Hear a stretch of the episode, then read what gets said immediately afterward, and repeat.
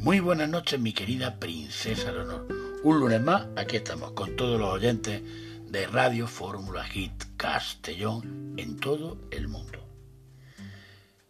Cuentan, me cuentan, que un buen padre, sintiendo que se acercaba su hora, deseó transmitir a su hijo lo que más apreciaba, el patrimonio de todas las experiencias adquiridas en el curso de su vida.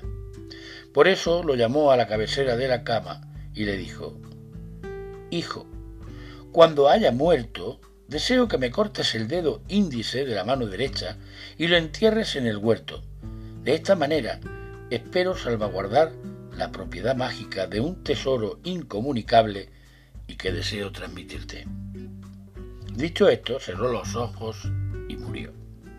El joven siguió los mandatos de su padre, y transcurrido un tiempo en el lugar donde había enterrado el dedo, creció un magnífico árbol que daba unos frutos exquisitos que bastaban para saciar su hambre, con lo que no tenía necesidad de preocuparse por su propio sustento.